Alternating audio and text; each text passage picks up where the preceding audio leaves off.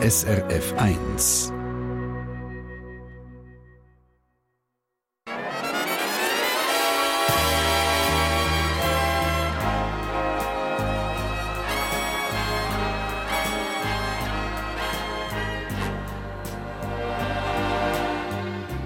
Persönlich.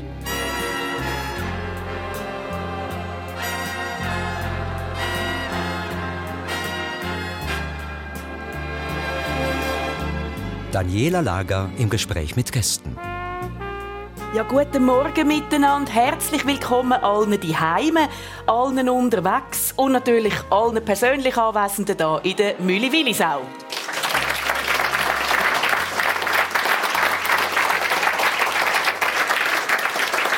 Bei mir sind heute Gäste aus der Region Luzern. Das ist zum einen der Thomas Lötscher, ursprünglich aus dem Entlebuch und ursprünglich Karosseriespengler, bevor er dann Wirtschaftsinformatik studiert hat und später als Unternehmensberater und Projektleiter geschafft hat. 2004 hat er das erste Mal den Abwart Ferie auf die Leute losgelassen.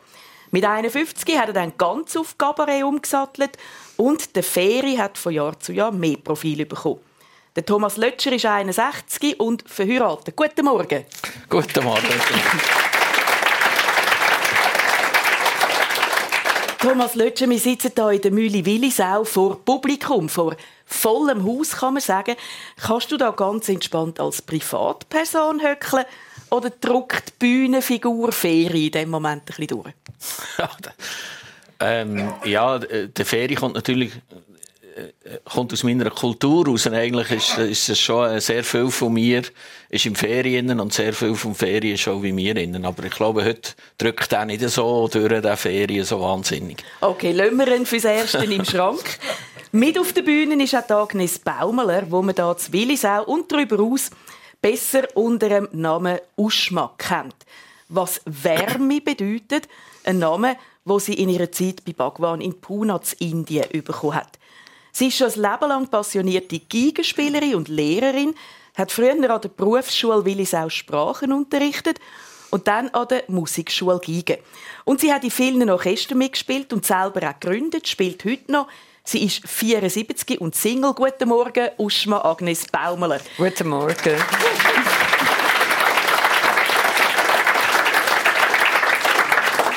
Du bist äh, als Musikerin ja so Umgebung auch gewöhnt, oder? Applaus, Leute drumherum. Fühlst du die ganze Zeit auf Ab der Bühne? Ab und zu gibt es etwas, ja. ja. Du schreibst auch Text, Uschma. Und in einem habe ich etwas gelesen, da ist nämlich gestanden, warum habe ich ein so kompliziertes, schwieriges, heikles, launenhaftes Instrument gewählt? Die Violine. Ja, warum eigentlich? Weißt du das ähm, selber? Das ist jetzt wirklich von der Geschichte her einfach etwas. Also es ist, äh, ich, äh, ich rede ja viel. Und nachher hast du nicht weiter gelesen, dann heisst es ja, wenn, ich, wenn ja mein Mundwerk von, von selber läuft oder irgend so etwas, ja. oder steht nachher. Und die haben, haben mir dann gesagt, warum gehst du nicht zum Radio? also das heisst, weil es kein Blasinstrument ist, kannst du weiterschwätzen wenn du Geige spielst? Oder wie muss man das verstehen? es, ist, es ist lustig, ich hatte mal eine Schülerin, die gefunden hat, sie lehre Geige, weil sie dazu singen können. Aber das? ich habe das bis jetzt eigentlich noch nicht gemacht. Aha. Geschwätzt schon. Mhm. Geschwätzt habe ich auch schon. Aber nochmal, was, was sagst du so ein bisschen, es kommt aus der Geschichte, sag uns ein bisschen, woher kommt es, dass du gesagt hast, ich will Geige spielen und dass das ein Leben lang geblieben ist? Ja, ich bin äh, in einer musikalischen Familie aufgewachsen. Also der Vater hat mir Blockflöte, oh, Blockflöte und Klavier hat er mir äh, beigebracht. Und das Klavier, das hat mir schon gefallen, aber er war ein bisschen streng und so. Und handherum hat er selber, haben meine Eltern als Lehrer beide Geige und Klavier müssen spielen früher. Mhm. Das heisst, wir hatten Geigen gehabt. Und dann habe ich mich mit der Geige unbewusst damals natürlich, habe ich mich so ein bisschen emanzipiert. Ich habe gesagt, ich will Geige spielen und da haben sie ja nichts dagegen gehabt. Und sie haben dich dort nicht selber unterrichtet, weil du gesagt hast, der Vater ist am Klavier genau, ein bisschen streng. Genau, also er hat mich vielleicht besser ein bisschen weitergegeben. Aber ich bin sehr, sehr froh, dass ich das Instrument ein bisschen gelernt habe, weil nachher, als ich Geigenlehrerin war, da habe ich eigentlich immer die Schüler begleitet und praktisch in dieser Zeit fast mehr Klavier gespielt Aha. als Geige. Sag mir, etwas habe ich noch nicht verstanden. Wie kann ein Instrument launenhaft sein?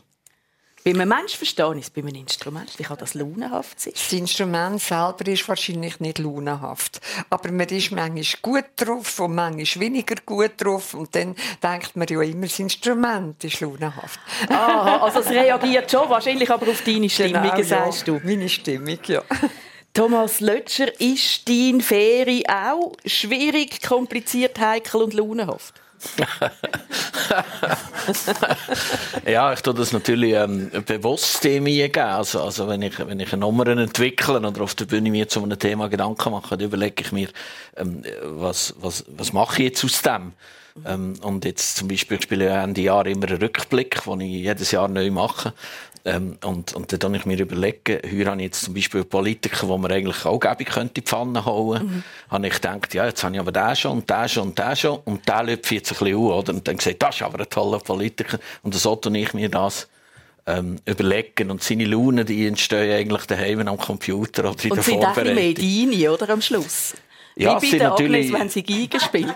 Ja, ja, es sind natürlich meine Launen und, und vor allem, wenn die Nummer noch nicht fertig ist und, und, äh, und die in meinem näheren Umfeld merken das, oder? Dann sagen sie mir aber nachher, jetzt ist aber ein bisschen viel Thomas vorgekommen, wenn du da geschumpfen oder wenn du irgendetwas gemacht hast, ja. Wir haben über das Musizieren geredet. Bei der Agnes spielst du auch ein Instrument? Herzhaftes Lachen. Das bedeutet eh nicht, oder? Nein, nein, nein, nein. Wir haben ja, ähm, ähm, das steht sogar in meinem Medientext, ich habe ein Blockflöten-Trauma eingefangen. Also, und, und vor der Sendung haben wir noch gemerkt, dass Duschmann und ich, ähm, also dass sie meine, meine damalige Blockflötenlehrerin persönlich kennt. Oder? Jetzt kein Name, kein Name. nein, nein. Wir, wir sagen keinen Namen, oder? Wir sagen da keinen Namen. Aber das heisst, also du bist mit dieser Blockflöte nicht glücklich gewesen und die Lehrerin mit dir nicht. Kann man das so zusammenfassen? Nein, eben nicht. Die Lehrerin hat eigentlich gefunden, ich mache das noch gut. Hat, aber nachdem ich einmal vorgespielt habe, ähm, hat sie gesagt, wunderbar. Und das nächste Mal schneidest du Fingernägel. Und dann habe ich gesagt, aber es ist ja gut gewesen. Und, und dann haben wir angefangen zu diskutieren. Und ich habe einfach gesagt, die Leistung ist doch gut. Jetzt soll sie doch bitte nicht an mir rummäkeln. Und, und so ist das ein bisschen entstanden. Und damals ist natürlich das Gefälle hierarchisch von der Blockflötenlehrerin zum Zweiklässler, der in der Reihe gehockt ist. Ist recht steil. Dramatisch. Kommen wir zurück auf deine Figur auf der Ferie. Und ich würde meinen, vielleicht für die, die Heime, die sich zwei immer denken, was genau, was genau ist das Programm gewesen, äh, lassen wir doch einmal schnell los. So tönt Thomas Lötscher, wenn er als Ferie auf der Bühne steht. Unsere zwei Sprinter, weißt du, die haben so eine 3G-Olympiade gehabt, ja? Gedoppt, geschnappt, gesperrt. Wir haben einen Alpabzug im Entlebuch. Und dort sind Kühe.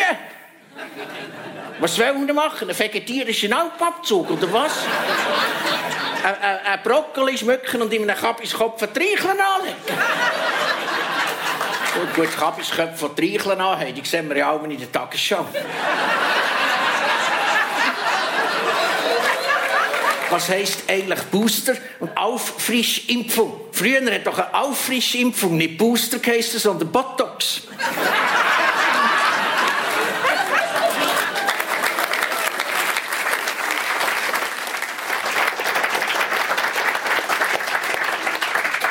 Das Programm vom Ferie ist schon ein bisschen frechen Sieg, oder? Ja, äh, wahrscheinlich schon. Ähm, äh, und ja, es ist, es ist mir eigentlich auch gleich. Aber ich, ich, ich schöpfe, also typisch ist, ich schöpfe aus einer Tatsache raus. Und ähm, jetzt zum Beispiel die, die Geschichte mit dem vegetarischen Alpabzug, oder, wo ich, wo ich nachher von dem, von dem Kabiskopf schmücke. Also das ist mal ein Bild, das steht in den Leuten drin. Und dann komme ich eigentlich auf die Politik mit diesen Treichlern, oder? Du bist muss politisch, es nicht sagen. Du oder? bist politisch nicht immer korrekt. Du bist sehr direkt, sehr häufig äh, in, deinem, in deinem Programm. Gibt es auch Leute, die du beleidigst, die sauer sind nachher, die sich bei dir melden? Ja, das gibt schon. Aber äh, äh, interessanterweise ist das nicht der Politiker selber, was vielleicht trifft, sondern seine Parteifreunde, oder? Wo der, wo der, wo der das Gefühl hat, dass sie ein armer sich. Und immer, wenn es um Tiere geht. Ich habe ein Interview im Vorfeld und, und der Titel am Schluss war, bei mir kommen alle Tiere um. Ähm, und ich finde das eigentlich fast das Höchste im Cover. Also es kommt wirklich ein Hund um und die Leute applaudieren, es gibt Szenenapplaus. Und auf solche Sachen bekomme ich viel mehr Reaktionen. Also, also da gibt es so, äh, ähm, zum Beispiel ist eine von der Ideen, Katzen mit dem Fleisch fressen Klimasündigen. Und dann könnte man ja zum Kompensieren, anstatt das Bäumchen pflanzen in Afrika, Katz vom Nachbarn überfahren, wenn man in die Ferien geht. Und dann bekomme ich natürlich, oder man sieht, da sehe ich das Publikum, der schüttelt auch schon wieder den Namen. und dann gibt es nachher E-Mails, oder? Und, ja. und, der, der, und zum Teil böseste, also man sollte mich jetzt Nacht mit einem dunklen Anzug über die Autobahn jagen, dass ich sehe, wie das in den Katzen ergeht. Und, und also Humor das ist mehr weder von Politikern. Ja, Humor hat Grenzen, gehört man. Uschma, hast du das Büsi? Hast du jetzt auch reagiert? Nein. Nein. Ich habe ich eine Scheiß aber, aber das hat mich ausgesucht und das ist äh, wirklich vor etwa 50 Jahren gewesen. Die habe ich eine Zeit lang gehabt. Die ist einfach zu mir gekommen und nicht mehr weggegangen. Aber du findest auch, man darf Witze machen, die mal an Grenzen gehen, oder? Ja, warum nicht? Ja. auch du, Uschma, getraust dich aus der Masse rauszustechen wo du Mitte 70er Jahre da auf Willisau gekommen bist, für eine Lehrerstellvertretung ist das, glaube ich, siehst du schon ein bisschen aufgefallen, hat man mir erzählt. Rein optisch schon. Wieso? Ja, eben als, als Sanyasin vom ähm, Osho bzw. Bhagwan hat mir Orange getragen und ich habe mit meinen orangen Flatterkleidern bin ich dann da, habe ich meine Stelle antreten da. Mhm. Lange wallende Haare. Also ein Malau. Eine Holzkette ja, genau. Ja. Und, und so wie die Kleider, so Wickelschüpp oder irgendwie Hosen, die ich nachher, die ich in Indien Hallo mache und nachher äh, äh, noch als Pyjama haben können brauchen. Und ja, wie hat äh, man äh, Willisau dort mal reagiert auf das orange ja, Wesen? Eben, das ist sicher bin ich aufgefallen, aber ich habe das nicht so fest gemerkt. ja, und, und äh, mich haben sie ein bisschen bei gewissen Sachen in Ruhe gelassen, weil ich so rumgelaufen bin. Ich glaube, das Willisauer Orchester, das es damals gegeben haben, die haben mich lange, lange nicht gefragt, ob ich auch käme. ich will noch mal ein bisschen nachfragen, Uschma. Was hat dich denn hingezogen zu den Sanyasins, zum Bhagwan? Was hast du in dieser Zeit gesucht? Also ich habe mich ein bisschen raus aus dem, äh, wie soll ich sagen, auf der, aus dieser sehr engen katholischen Welt, wo ich, wo ich mich befunden habe. Oder das ist für mich wichtig, dass der Himmel ein bisschen mehr ein bisschen breiter mhm. wird, so, oder auf eine Art. Und äh, ich habe dann im Bhagwan seine Sachen gelesen und bin damals fasziniert mhm. von, dem, von dem Philosoph, der auch sehr gerne Anekdoten erzählt hat. Also hat mir gefallen und dann dann bin ich mal eine, ich bin also wie zwei Sommer in der Sommerferien in Indien gewesen. In Pune? In, in Pune. Mhm. Und nachher ist das eigentlich, ist das ein bisschen ausgelaufen. Ich habe nie irgendwie das Gefühl gehabt, ich sei da mhm. gefangen in einer Sekte oder so. Ich habe äh, zu viel Selbstständigkeit für das. Jetzt kommst du mit dem Spirituellen, der natürlich sicher, sicher da war. Ich aber kenne Leute aus der Schweiz, die wegen der freien Liebe und nicht so sehr wegen der Spiritualität auf Pune ja, gereist sind. Ist das vielleicht irgendwo auch noch ein bisschen ein Grund gewesen, Ja, es ist, es ist schon ein bisschen so gewesen. Also, vor allem hat man es einfach dort, äh, wie soll ich sagen, das, das, ist, das hat irgendwie ein bisschen keine Grenzen gegeben. Das habe ich natürlich schon noch geschätzt. Und äh, auch wenn man dann nachher wieder, wieder ein bisschen zurück ins Gleis ist, äh, abgesehen davon habe ich eigentlich das Gefühl jetzt wieder, dass ich irgendwie doch recht christlich bin wieder. Und ich sage mir immer, ich bin restkatholisch. Restkatholisch, was für ein schöner Begriff. Jetzt muss ich schnell nachfragen. Thomas als Entlebucher ist ja auch eher eine sehr katholische Gegend, oder? Wie ist das bei dir? Ja, jetzt müssen natürlich auch mit einem eingängigen Begriff kontern. Dann würde ich sagen, ich bin wahrscheinlich event-katholisch. Das heisst Ostern, Weihnachten, Taufe, Nein, nicht einmal. Ostern, Weihnachten, aber alles, was mit Verwandten zu tun hat oder was mit, Taufe, was mit Gesellschaft zu tun hat, wo man erwartet, dass man Ja. geht. Und so bin ich, ähm, so bin ich noch katholisch. Also ja. restkatholisch und eventkatholisch. Aber sag mal, wo du, wo du aufgewachsen bist, der Katholizismus, den ihr jetzt beide so ein bisschen ansprechen, wie hast du den empfunden? ja, Bist du dort näher am Anfang Ja, ja, deiner das ist, das ist natürlich ähm, der eine von meinen Brüdern, der an meine Strand war, hocken da. Also die Familie hat meine Stranden gestellt. Ähm, das, das, ist, das ist präsent gewesen. Wir, äh, nachher ist irgendwann der Samstagabend-Gottesdienst gekommen. Da hat man dann etwas wieder, wieder können machen und so. Aber, aber die, die Kirche, die Pflicht, äh, die Gottesdienste auch, äh, die sind natürlich gesehen. Bei uns in der Familie war es aber so, gewesen, ähm, meine, meine Mutter hat eigentlich äh, sehr früh schon gelesen vom, vom äh, Hans Küng. Also, sie war wahrscheinlich eher in dieser Fraktion, gewesen, die sich an diesen Sachen gestört hat, wo sich auch Hans Küng, der ja tiefkatholischer Theologe ist, äh, Also gläubig, aber kritisch gegenüber dem Ja, Bodenpersonal, genau. kann man Das, das habe ich so erlebt. Also wir sind nicht, wir sind nicht Stündler gewesen, irgendwie, wo, wo äh, weiss nicht was gemacht haben, aber die katholischen Rituale, die hat man natürlich gelebt und die hat man auch gespürt, oder? Also das ist, äh, Hat es irgendwann einen Bruch gegeben bei dir? Nein, nicht ein Bruch. Das ist, das ist so, eine, so, eine, so eine gewisse Entwicklung. Gewesen. Ähm, und die hängen natürlich sehr, sehr stark mit dem Bodenpersonal zusammen. Also, dass man einfach sieht, dass es nicht stimmt. es, hat, es hat in einer Zeit, drin, ich weiss jetzt die Zahlen nicht mehr genau, ob es Ja. jetzt 10 oder 12 Pfarrer gegeben hat im Entlebuch, aber von 6 oder 7 hat man gewusst, dass sie neben einer Freundin oder einer Familie oder irgendetwas haben. Das hat man einfach gewusst. Und, und ja, das, das, da vor die Eltern... Es nicken einige da, wissend. Und, und, ähm, und, und, und das stimmt irgendwo einfach nicht, wo man dann sagt, ja, wenn hört denn das auf gegen mhm. wenn, wenn, wenn, wenn ist denn der, der sagt, nein, das wollte ich jetzt nicht wissen, das Ja. kommt bei mir nicht auf den Tisch, aber ich habe da nicht so ein Problem. Also meine Strand haben wir gehört. Bist du gerne in die Schule als Kind? Ja, ähm, manchmal. Nein, ich bin, ich bin ein sehr guter Schüler. gewesen. Also, mir ist sehr, sehr ring gegangen. Ja. Und, und äh, das vereinfacht natürlich einiges. Da hat man immer noch genug Freizeit nebendran. Ähm, aber ich habe schon bereits, da, eben, wie ich vorhin gesagt habe, mit dieser Lehrerin, ich konnte mit dem Lehrer schon, schon diskutieren in der dritten oder vierten Klasse, weil ich gesagt habe, das macht keinen Sinn. Oder wieso machen wir jetzt das? Und, und so lernt man nichts. Und, und ja, ein bisschen aufmüpfig bin ich sicher gewesen, ja. Uschma, du hast beide Eltern Lehrer die Heime gehabt. Ähm, was hast du für Erinnerungen an die Schulzeit? Also ich bin gerne in die Schule und ich bin auch gut gewesen und habe auch nicht so viel müssen machen, dass ich etwa ein bisschen gute Noten hatte. Das ist kein Problem für mich die Schule. Gehört mir beiden ein bisschen ring gegangen. Du bist ein Einzelkind. Ja, ich bin ein Einzelkind und immer noch. Ja, ich habe als Vergangenheitsform verwendet. Äh, sag mal, wie, ähm, wenn, wenn du jetzt zurückschaust auf die Kindheit, als einziges Kind von deinen Eltern, hast du etwas vermisst? Oder?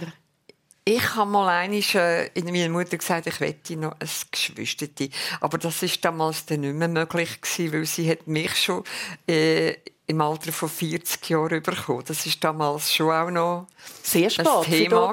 Ja, ja. ja, ja. Und dann hat es eben kein Geschwisterti mehr gegeben. Was hat das für dich geheißen, als Einzelkind aufwachsen? Was war cool, gewesen, was vielleicht weniger? Es ist noch schwierig, das zu sagen, weil äh, man hat das, was man hat und könnte gar nicht anders. Also dann ist das eigentlich das Coole ist wahrscheinlich dass dass ich nicht haben müssen neidisch sein auf ein, auf ein Geschwister. Also ich habe gar nicht gewusst, was neidisch sein in dem Sinn ist. Das, das habe ich nicht gehabt. Aber han- handkehrum habe ich es mit den Alten immer zu tun gehabt, irgendwie, um mich ein bisschen daran umzureiben. Oder? Das, ist, das sind nur die gewesen. Und die haben natürlich, äh, die, die haben natürlich, äh, eine Autorität gehabt für ein Kind, wo, wo man nicht so gut hat Also da muss man schnell erwachsen kämpfen. oder so ein bisschen Ja. altklug werden als Man Kind, muss oder? schnell ein bisschen altklug werden. ja, ähm, also ich habe ich habe eigentlich eine, meine Jugend ist okay gewesen. Es hat, mir- hat mir gut gefallen und Hat es einen eigentlich- Traumberuf gegeben in dieser Zeit? Pardon?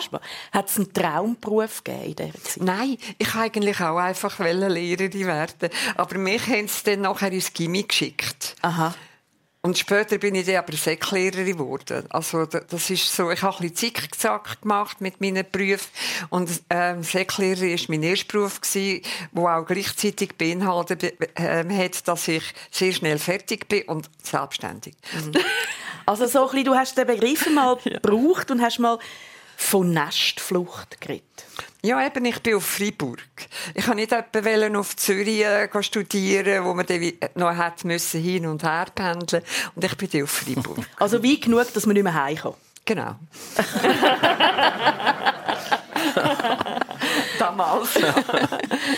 Thomas Lötscher, ähm, du bist ganz anders groß geworden, nämlich mit relativ viel Geschwistern. Ich glaube, vier Brüder und eine Schwester. Ja.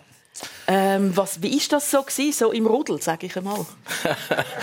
Ja, das, das ist natürlich äh, eine ganz andere äh, Geschichte. Und ich glaube, man wird ja auch anders sozialisiert. Man hat zum Teil das zweite oder das dritte noch ein Zimmer geteilt.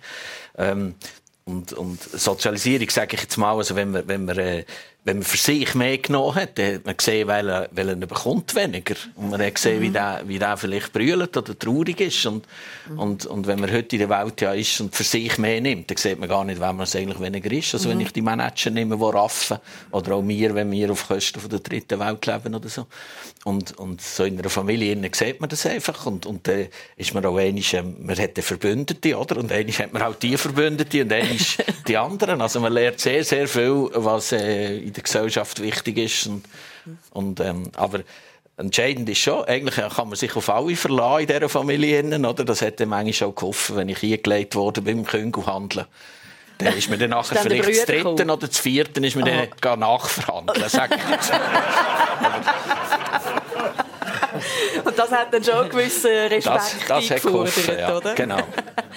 Äh, die Uschma hat gesagt, sie sei auf Freiburg, so ein bisschen, eben um sich aus dem äh, liebevollen, aber vielleicht doch engen Nestchen befreien, wo sie als Einzelkind drin war. Du bist, bist auch ins Gimmi, bist auf Luzern, aber nicht allzu lang, glaube ich.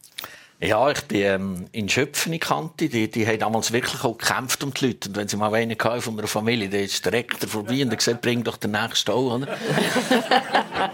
ähm, und bin eigentlich sehr, sehr gerne auf der, auf der Schöpfen. Aber auch, das war eine Zeit, gewesen, ähm, es ist eigentlich niemand in die Kante in Schöpfen, der nicht wollen, aus Überzeugung gehen. Also wir haben vielleicht ein gehabt von diesen zweimal 20 Schülern.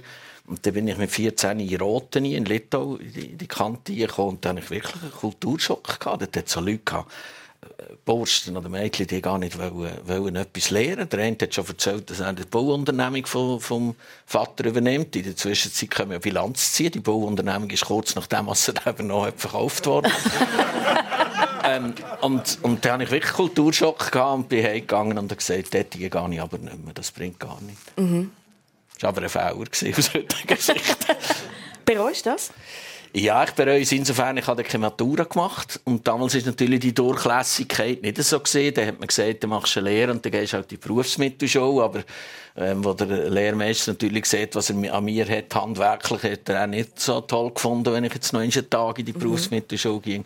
Und, und später habe ich dann natürlich schon festgestellt, ich habe für jedes Kürzli, für jedes Ding habe ich gezahlt und ducket und dann nicht einfach können sagen, ja, jetzt möchte ich noch gerne ein Semester Betriebswirtschaft studieren. Das ist nicht so toll, jetzt kann ich noch ein bisschen Biochemie studieren. Ähm, und von dort her wir uns, ja. Es ist, es ist äh, wirklich, heute ist es wahrscheinlich einfacher. Man kann mit 20 sagen, jetzt mache ich noch Berufsventuren, mache ich noch ähm, ähm, Passerellen und so. Aber es ist jetzt halt, wie es ist. Du bist gross geworden in einer Familie, wo äh, eigentlich eine Unternehmerfamilie. Dein Vater hat eine Autogarage gehabt und äh, ist selber auch noch Rennen gefahren, gell? Autorennen. Ja, das ist ja so eine Episode in seinem Leben. Ich kann mich aber zu wenig genau erinnern, was und wie. Heute wird man natürlich im Internet innen überall nachschauen. Damals hat es Autorennen gegeben mit normalen, umgebauten sogenannten Tourenwegen ähm, auf allen Flugplätzen. So Slalom- und Rundrennen gesehen. Ähm, mit Zeigetauen hat es ein Rennen gegeben. Gurnigu war damals schon. Gewesen. Und, und so ist auch Autorennen fahren. Ja. Wir haben... Ähm, ähm, als, als Kind haben wir auch am Samstagabend müssen zünden, heisst das. Also, die Werkstatt war natürlich nicht eingerichtet wie heute. Und dann hat man müssen mit den Handlampen ihm dort hinzünden und er hat etwas gefuscht. Und das hat uns natürlich brutal angeguckt, oder? Also das ist, das ist, äh also die Begeisterung, die Begeisterung vom Vater für Autorennen und Autoschrauben ist nicht so bei dir angekommen. Nein, aber bei meinen anderen Brüdern schon, der, der eine Garage hat. Ja. bei, bei mir nicht, nein. Uschma, aus einem Bildungshaushalt, beide Eltern sind Lehrer. Und es ist viel gelesen worden, es ist musiziert worden, es sind Fremdsprachen herum. Ähm, das hat dich schon für gewisse Richtung auch gebracht, oder? Also du bist ein sprachinteressierter Mensch. Du hast mehrere Jahre Chinesisch Unterricht genommen. Ja. ja. Ähm, jetzt habe ich schon eine Zeit lang nicht mehr. Und ich muss ehrlich sagen, äh, ich weiß wahrscheinlich noch viel äh, so klein. Es hat mich auch die Sprache einfach ans, an sich ziemlich Wunder genommen. Und ich war auch in China mal einisch. Also du bist einen Monat in der Schule. Ja, Erzähl uns mal ein bisschen. Also dort äh, es hat International School geheissen und äh, ich habe das gebucht von da aus und bin dort gegangen. Wie alt Und bist du? in-? Ja, das war im 14. gewesen. Also Nein, erst kürzlich? im 13. Im Ja. 13. Ein paar Jahre her, ja. Ja, ein paar Jahre, ja. Und dann Schnaps allein, fünf Wochen auf das ja, Kino. ja, ja, das bin ich. Aber ich bin dort auch abgeholt worden und ich habe in dem International Haus, ich habe mir das etwas Grosses vorgestellt, aber es war ein dreistöckiges Haus, gewesen, wo, äh, also, wo zuoberst ist dort die Schule gewesen, oder? Und in der Mitte noch jemand habe ich gewohnt, auf einem so einem ganz harten Bett, habe ich, wo mir etwa noch fünf der äh, Steppdecken drauf da haben, damit es ein bisschen angenehmer ist, ja. und dort habe ich etwa eine Woche lang habe ich grausamen Jetlag gehabt. Und am 9. Uhr haben wir immer müssen antraben äh, zum Unterricht. Und dann wärst du eigentlich drei am, in der Nacht gewesen, da, oder? und wie soll ich sagen, ich habe das, äh, ich habe dort natürlich schon ein bisschen Chinesisch müssen schätzen. Das ist klar, oder? Wir haben ja Unterricht gehabt und alles. Und ich bin manchmal auch ein bisschen Bus fahren und so. Und, und dann wieder mit irgendwelchen Leuten geredet. Und meistens wollten sie wissen, wie alt ich bin. Also die Chinesen wollen immer wissen, wie alt man ist. Nicht da. Das heisst jetzt 74, nicht what? Sie wie alt. Ah, okay, sag das bitte nochmal. Nicht da. Okay, also man hört, du kannst tatsächlich ganze Sätze Ja, bilden also- auf Chinesisch. Aber du hast, du hast die Frage noch nicht beantwortet. klikker bij. Zo.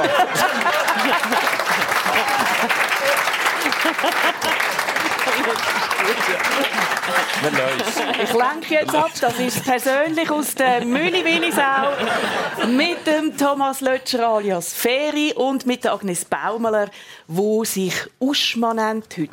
Und ich will noch mal kurz auf diesen Namen zurückkommen. Eben, du nimmst das Telefon ab, wenn man dir anruft mit Uschma. Ja. Und du hast deinen Namen wirklich angenommen und behalten, auch in der Schweiz. Wie war das gewesen für deine Familie, wo du plötzlich quasi unter einer fremden Flagge äh, gesegelt bist? Ähm, ich hatte nicht nur einfach Uschma geheissen, sondern Ma Prim Uschma.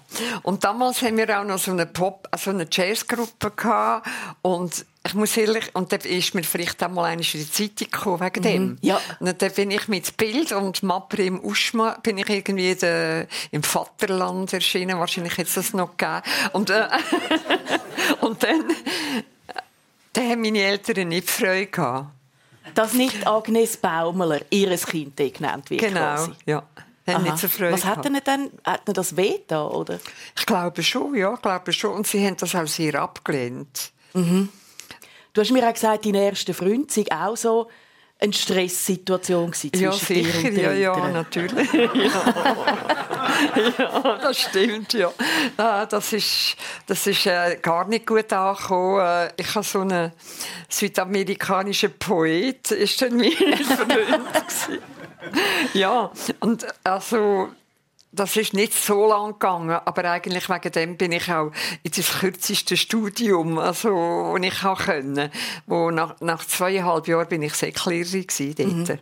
Also um aus dieser Abhängigkeit Ja, ja. Ich kann nicht, wollen, ich kann nicht, kann nicht wollen selber, äh, also noch abhängig sein finanziell von den Eltern und so. Und, also, die, wie gesagt, dort bin ich schon ziemlich nestflüchtig gewesen, Und der südamerikanische Poet, ist das Liebe fürs Leben gewesen, oder? Damals wäre es Liebe fürs Leben gewesen. Ja. Gut. Nicht unendlich höre ich aus dem raus. Thomas Lötscher, du bist verheiratet. Wie hast du deine Frau kennengelernt? Ähm, ja, wir sind, wir sind leben nach beieinander. Also wir kommen beide aus Hasli, wirklich nach. Wir sind sogar miteinander in die Schule gegangen. In die gleiche Klasse? In die gleiche Klasse. Ähm, aber äh, die Liebe in dem Sinne entstanden ist eigentlich erst äh, ungefähr um die 20 herum.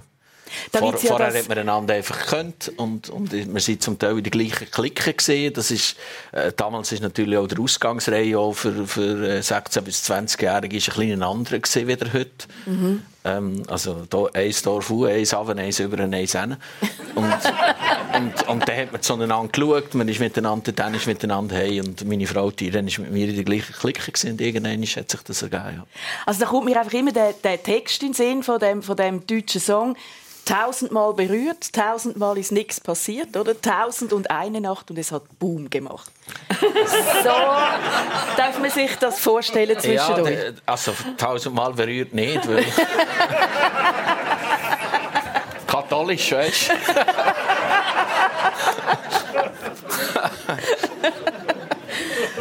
Erzähl uns gleich noch, kannst du, denn, kannst du das analysieren für dich?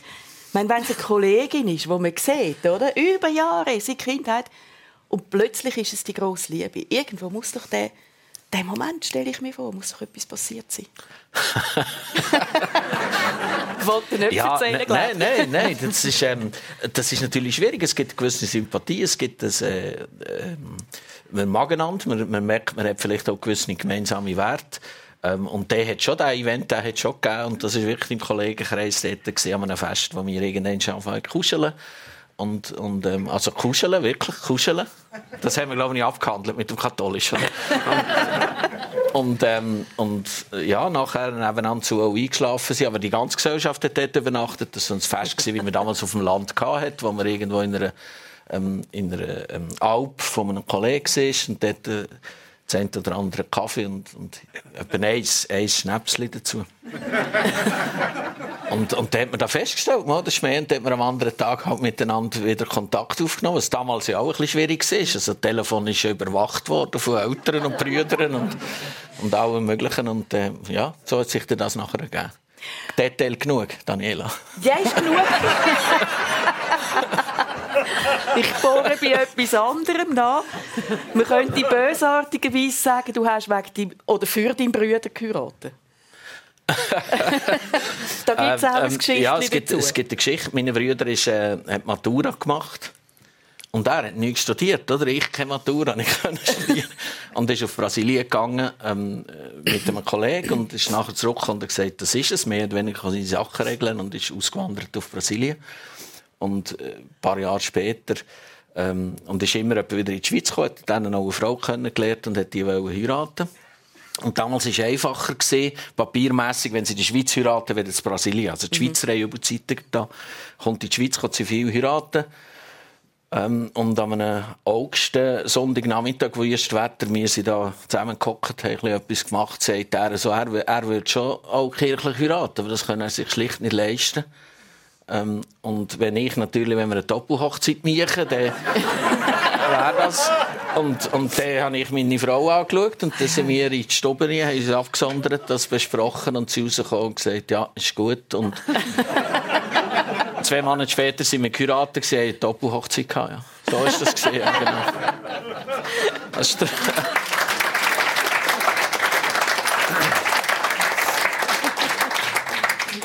Aber es ist viel Liebe dahinter weil das heben die jetzt schon einige Jahre, gell, wo ihr geheiratet sind. Es hat schon lange und es ist, ähm, in dem Sinne, wir sind vorher, also wir sind hier schon äh, mehr als fünf Jahre zusammen gewesen. Und wir sind, das Jahr vorher sind wir äh, sechs, fünf oder sechs Monate in Südamerika rumgereist. In einer Zeit, wo es auch noch kein Internet und wir hatten keine Kreditkarte hatten. Und da haben wir einander natürlich sehr, sehr gut kennengelernt. Da hat man auch die Probleme, ähm, wo man, wo man äh, so eine Reise hat. Wir sind mal in eine Stadt gekommen, wo morgen ein Terroranschlag passiert ist. Oder? Man hat gesagt, die Stadt ist eigentlich sicher. Und dann sind wir dort gekommen, alles vom Militär. Wir, äh, es hat uns nachher noch einer verdächtigt, wir haben etwas gestohlen in einem Laden. Innen. Und das sind natürlich schon Sachen. Da merkt man, wie reagiert man unter Stress. Mhm. Und lernt dann kennen, was passiert, wenn man zwar äh, auch in den Kleidern noch Dollar eingeneigt hat, aber keiner will es in Landeswährung tauschen. Also man könnte das Lädchen kaufen, aber er will dem nichts verkaufen. Und, und das sind die... Ähm, die Stresssituation, so hat man einander kennengelernt. Mhm. Und darum sind wir schon sicher gewesen, es passt. Ja. Äh, ihr seid äh, beide, du Thomas und äh, du Uschma, äh, ohne Kind durchs Leben gegangen, haben viele Sachen gemacht, das haben sie nicht gemacht. Darf ich fragen, ist das Uschma von dir eine bewusste Entscheidung gewesen, zu sagen, ähm, ich gehe allein durchs Leben verwirklichen meine Träume? Das ist nicht so eine bewusste Entscheidung, das hat sich ergeben. Ähm, und ich habe aber nie wirklich eigentlich so ein grosses Reissen nach eigenen Kind. Also es hat mich vielleicht mal so ein Gedanke gestreift. Ja. Aber das ist jetzt nicht äh, ein Lebensthema gewesen, wo ich jetzt müsste traurig sein wegen dem. Du hast mir aber gesagt, du bist für zwei geflüchtete Frauen, die hier wohnen in der Schweiz, hm. so etwas wie eine Schweizer Mami. Ja, ja. das heisst, ja. erzähl uns ein bisschen. Also, die eine Frau ist, äh, die habe ich mal einmal zufälligerweise getroffen im KKL Kaffee dort. Und die hat mir, also ich habe das Gefühl, der geht sehr schlecht. Und wir haben ein bisschen geredet. Sie hat schon ein bisschen Deutsch können, so ein bisschen. Wir haben uns schon verstehen. Und es war eine Frau vom Irak. Gewesen. Und die hat mit ihrem F-Ausweis einfach gar nichts irgendwie fertig gebracht. Sie war einfach am Tümeli drehen daheim, sie wollen, hat sie gehabt. Und die sind dann in Heim gekommen, weil es ihr mal einmal oberschlecht gegangen ist und sie hat mir in der Psyche auch damals. Aber ihr ist es einfach schlecht gegangen wegen dem ganzen Status und wegen, wegen den Umständen, wo sie drin lebt. Und dann habe ich, habe ich gefunden, jetzt muss ich ein bisschen Deutsch lernen zuerst mhm. einmal, ein bisschen richtig. Und habe sie an so eine Schule geschickt in, in Luzern.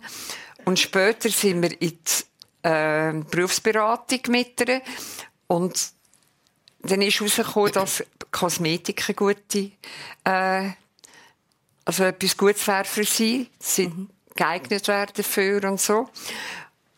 Und dann habe ich sie an eine Kosmetikschule geschickt. Und das hast du finanziert? Und das habe ich finanziert.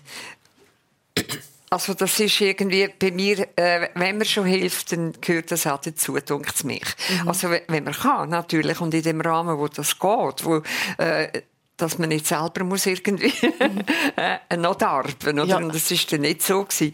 Und dann hat sie doch tatsächlich jetzt vor einem Jahr, es ist ein bisschen schwierig gewesen wegen, wegen der Pandemie, hat sie äh, ein, äh, ein Kosmetikgeschäft können auftun. Dort fährt sie jetzt so langsam an und ich glaube, es hat Zukunft. Es hat Zukunft, eine, die du ihr wirklich ermöglicht hast. Ich finde das eine ganz beeindruckende Geschichte, Uschma. Wenn man einfach sagt, da braucht jemand Hilfe, ich kann sie leisten und macht das so. Und du hast ganz vielen geholfen. Du hast nämlich als, als äh, Lehrerin dich in der Flüchtlingszeit 15, 16, wo ganze Haufen Leute gekommen sind äh, in die Schweiz, hast du denen Deutschunterricht gegeben. Und ähm, die haben andere Schulsysteme, andere Kulturen wie wir. Und da kommt noch so eine fremde Sprache. Und du hast etwas Lustiges gemacht. Du hast denen mit Musik rhythmisch die Sprache beigebracht.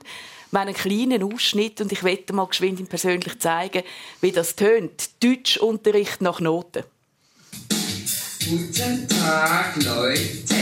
Welcher Tag ist heute? Heute ist Freitag. Gestern war Donnerstag. Morgen ist Samstag. Übermorgen Sonntag. Wir kommen da alle ein bisschen Graufen.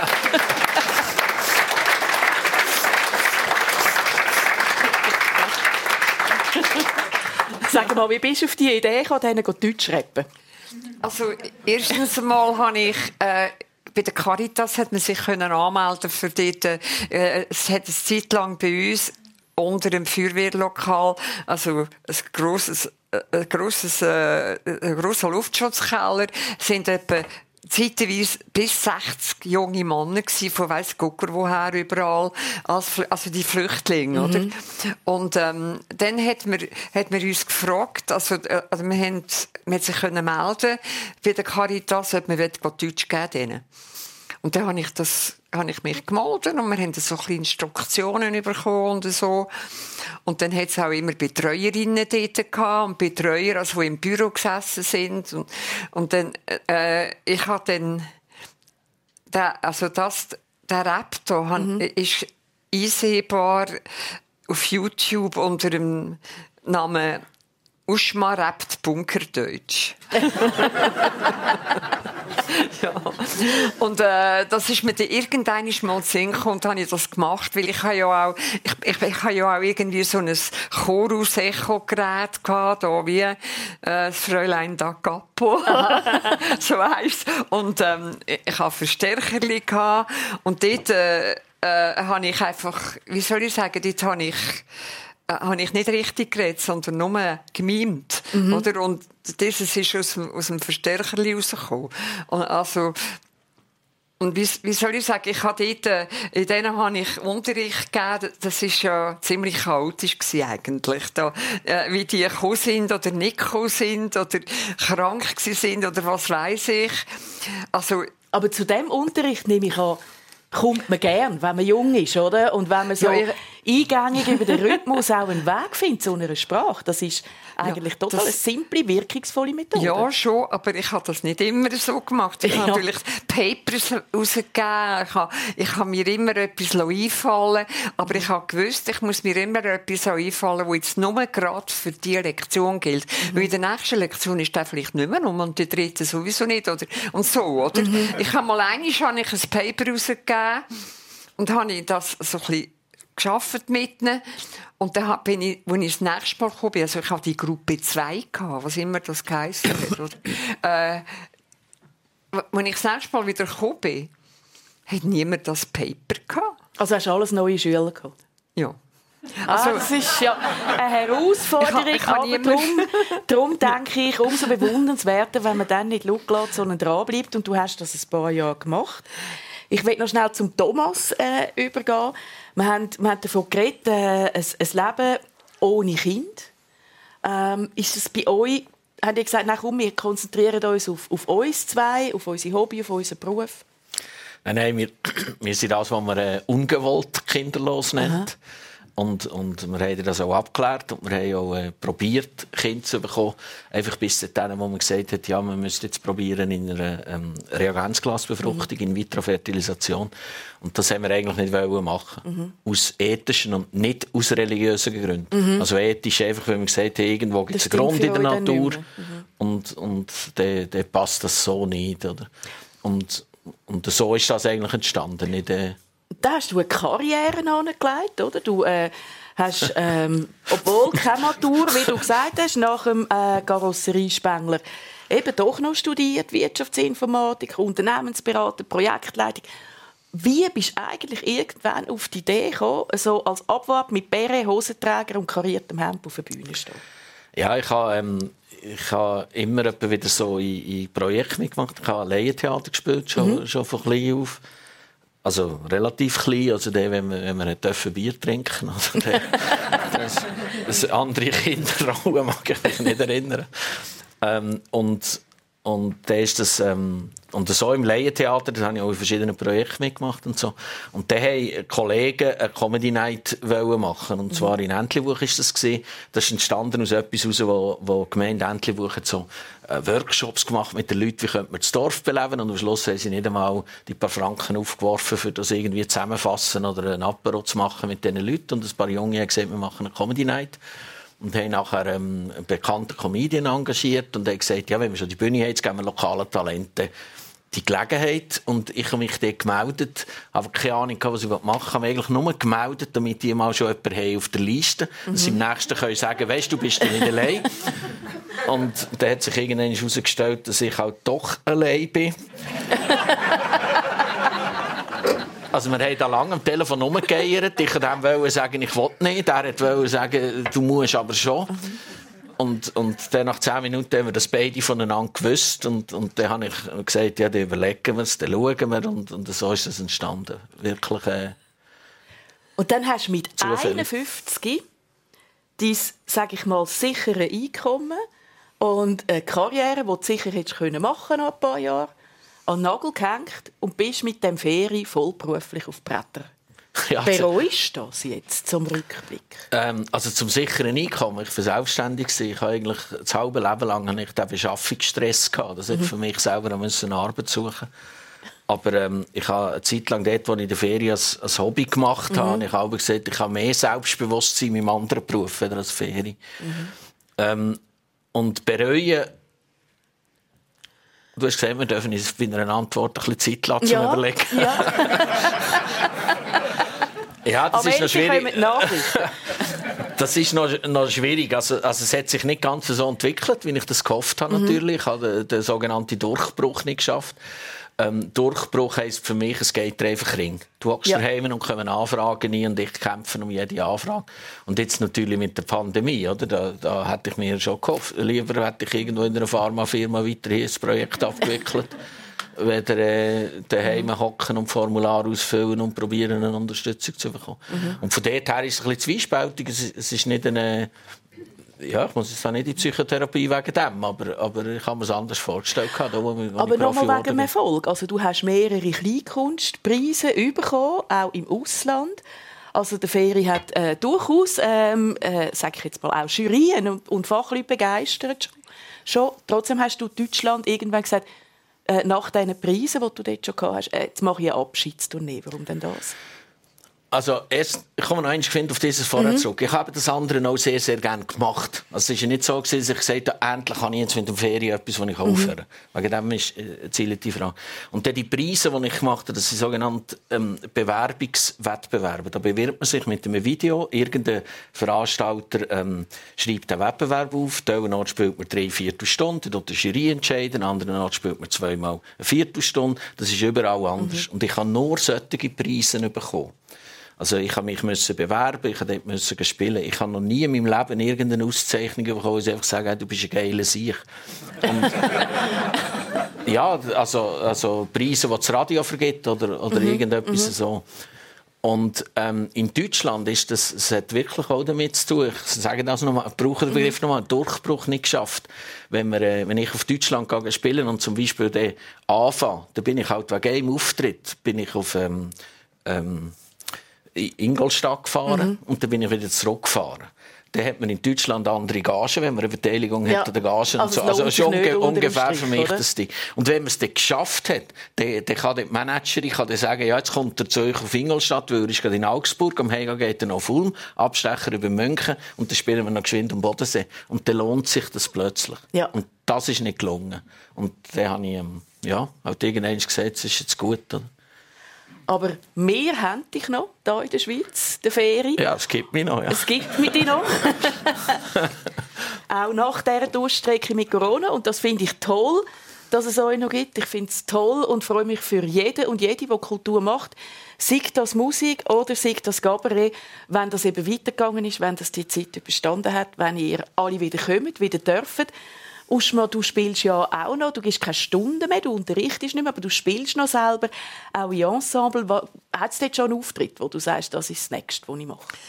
Ja, das ist äh, im Herbst, wenn ich die Operation vorbei habe. Ah, das kommt natürlich. ja, nein, ich habe jetzt gerade im Moment ist, ist tote Hose oder ich mhm. gehe nicht in die Proben von der Orchester. Ich, ich bin, ich bin im Seniorenorchester Luzern und ich bin auch mit Malters, wenn die äh, ihre Jahreskonzerte mhm. haben. Ja. Also, also im Moment ich habe ist nicht auch Auftritte einfach so ähm, einzeln. Also, mhm. das gibt es auch, dass ich gefragt werde wegen etwas. gerade kürzlich war etwas, gewesen, äh, wo mit, mit Sterbebegleitung zu tun hat. Also ein, äh, ein Anlass in der, ganz nah hier in dem Generationenprojekt. Abschiedsmusik, kann man sagen, so in Ich habe einfach dort den, den, den Anlass, es war ein Buchvernissage, mhm. habe ich einfach, ähm, äh, wie soll ich sagen, habe ich umrahmt mhm. mit ein bisschen mhm. Musik. Auf das freuen wir uns wieder, wenn so Live-Sachen wieder einfach möglich sind.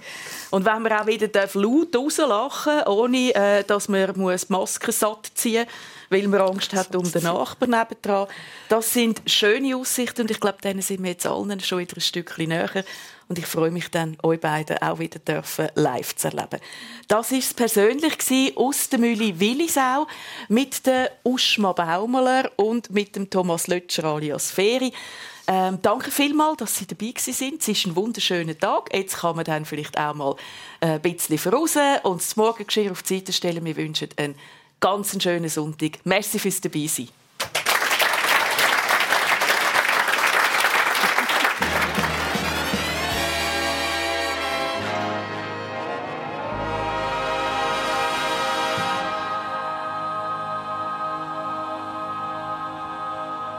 Das war es persönlich mit der Daniela Lager. Ihre Gästin waren Thomas Lötscher alias Kabarettist, Feri und Agnes Baumler alias Uschma, Musiklehrerin und passionierte Gigaspielerin. Die Sendung war in der Stadtmühle in Willisau. Technik Dies Ganz und Svenja Bormann und wird heute Abend um 10 Uhr bei uns im Radio wiederholt und natürlich dann jederzeit online zum Nachhören für Sie auf srf1.ch. An dieser Stelle gerade schon eine Vorschau für den nächsten Sonntag, 13. Februar. Fürs Persönlich, dann heisst die Gastgeberin Sonja Hassler und sie hat eingeladen, die Regola Esposito, Comedian, seit 30 Jahren mit der Bühnenfigur Helga Schneider auf der Bühne unterwegs und der Ralf Gündlisberger, Musiker, Rocker und Sänger beim berühmten Männerchor Heim weh. Die Live-Sendung äh, nächsten Sonntag ist dann im Schwager Theater Olten und wenn Sie möchten mit dabei sein auf srf1.ch finden Sie ein Formular, wo Sie sich können anmelden können. Eine Sendung von SRF1. Mehr Informationen und Podcasts auf srf1.ch.